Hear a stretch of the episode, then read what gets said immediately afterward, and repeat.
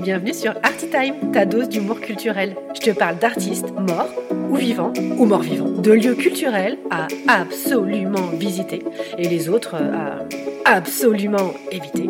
Je te fais des résumés des expositions si t'as la flemme d'y aller que tu veux briller à la machine à café ou le dimanche midi chez ta belle-mère.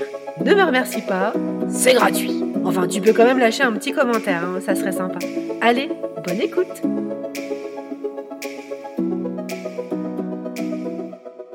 Coucou mes petits curieux.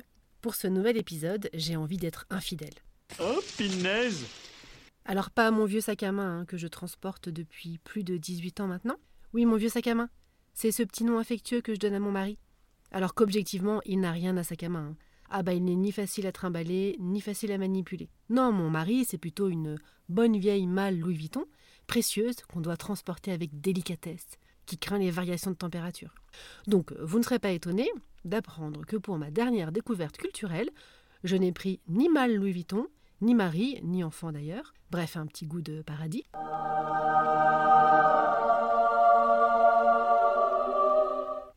Alors parenthèse, à ce moment-là de l'épisode, hein, vous devez vous demander ce que j'ai bien pu consommer comme jus de fruits pour débiter autant d'âneries. Rassurez-vous, une simple infusion citron-gingembre aura été nécessaire.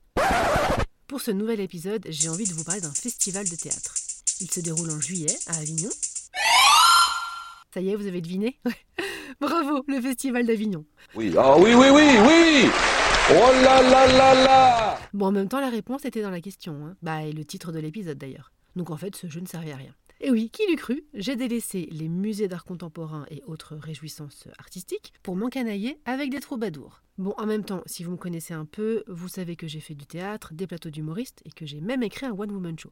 Donc, pas si déconnant que ça hein, d'être allé à ce festival. Alors, j'adorerais vous dire que j'ai vu les 1570 pièces proposées dans le cadre du festival Off, mais non, désolé, mon côté hyperactif a ses limites. D'autant plus que, selon mes calculs, il m'aurait fallu 14 mois, 3 semaines, 2 jours et 17 heures pour toutes les voir. Donc c'était pas possible. Même si j'avais ajouté du miel à mon infusion citron-gingembre. J'ai quand même réussi en 3 jours et demi à voir 13 pièces, fait une galerie d'art et visité la Fondation Lambert. Je vous en parle dans le prochain épisode. Alors d'abord, pourquoi préciser le festival Off? Je vous raconte tout. Tout commença en 1947. Jean Villard, comédien, metteur en scène, directeur de théâtre, un mec euh, fun, sa coquine avec Jean Rouvet, conseiller culturel, vachement moins fun, mais très utile pour créer ce qui deviendra la plus importante manifestation de théâtre et de spectacle vivant du monde, par son nombre de créations et de spectateurs réunis. À l'origine, les mecs, ils voient ça en petit. C'est une simple semaine d'art dramatique qui offre seulement trois créations. Et c'est un an plus tard que ça devient LE Festival d'Avignon. En 1965, le festival est étendu à un mois.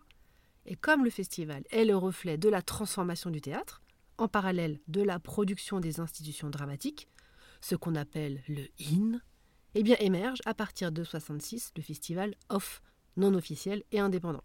Et oui, car à Avignon, il y a le festival IN et le festival OFF. Bah, c'est pour la même chose, quoi. Bon, il y a le bon chasseur, puis il y a le mauvais chasseur, hein. il y a le viandard, puis il y a le non-viandard. Sauf que là, ils sont tous très bons. Avant que je vous parle de pièces que j'ai vues et que j'ai adorées, sachez que la programmation du festival IN est décidée par le directeur du festival, actuellement Olivier Pi. Les troupes du festival y sont invitées et payées et jouent très souvent à guichet fermé. Alors que les compagnies qui jouent dans le festival off, elles payent, elles louent leurs créneaux horaires dans les théâtres qui pourraient être loués par tout le monde. Oui, même toi, jeune troubadour qui m'écoute actuellement, si l'envie te prend d'écrire une pièce, tu peux louer un lieu et y jouer. Et quand je parle de lieu, faudra pas être trop exigeant, hein, parce que à Avignon, le reste de l'année, en réalité, les salles de théâtre, c'est un peu euh, Cendrillon à minuit. hein. Ça redevient des garages, des chapelles, des restaurants, des bars, bref. Et tout ça, euh, ça se loue entre 2500 et 5000 euros du mois. Mais que veux-tu? C'est de l'art. De l'art? Mmh. De l'art. J'adore Mais ça peut rapporter gros si tu as la chance d'être repéré par des programmateurs et directeurs qui t'offriront une place dans leur théâtre, fixe, partout en France, le reste de l'année. Quoi qu'il en soit, je suis revenue ravie de mes découvertes. Entre la comédienne Sarah Colombo avec son seul en scène Que faire des cons, j'ai adoré son regard franc sur des situations banales et moins banales, le tout bourré de sensibilité. Je l'ai également vu dans une pièce collégiale, Les Mémoires de Paul Paladin, une jolie comédie intelligente, poétique et parfois drôle. Elle raconte l'histoire de Paul qui court après sa mémoire sans comprendre pourquoi elle est partie et surtout pourquoi il lui serait préférable qu'elle ne revienne pas. Autre pièce, cette fois-ci ouvertement drôle, La biche repetita. On se retrouve dans les coulisses d'un théâtre, à suivre la troupe de comédiens 30 minutes avant la représentation de La main leste du maître du vaudeville Eugène Labiche. Évidemment, rien ne se passe comme prévu. Une façon drôle et originale de passer derrière le rideau. Une autre pièce un peu moins drôle, mais néanmoins très intéressante, Dolto lorsque Françoise paraît. Une épopée à travers l'enfance de Françoise Dolto qui permet de comprendre comment cette petite fille, élevée à la dure, est devenue la meilleure amie des enfants. En revanche, la pièce n'a pas expliqué euh, la dérive.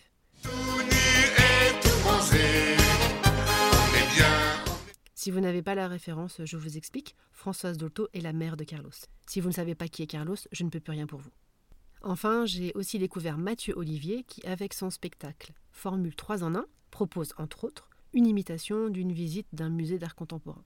Je ne pouvais pas louper ça. J'ai adoré son sens fin de l'observation et sa façon brillante de rendre le tout drôle. Bref, je suis rentrée rincée de mes jolies découvertes, comme certainement les 130 000 autres spectateurs cette année. Ça en fait du monde. Hein. Ouais, 8 fois plus selon les manifestants, et selon la police, euh, bah 8 fois plus aussi. Vivement la prochaine édition. À bientôt mes petits curieux. Ça t'a plu? Laisse-moi un gentil commentaire, ça aidera mes amis les algorithmes à propulser ce podcast. Et parle-en autour de toi, à la machine à café, dans le métro. Bah tiens oui, si là t'es dans le métro, en ce moment, parle-en à ton voisin. Tu peux aussi lui parler de la page Instagram d'Artitime. Merci. Allez, bisous bisous.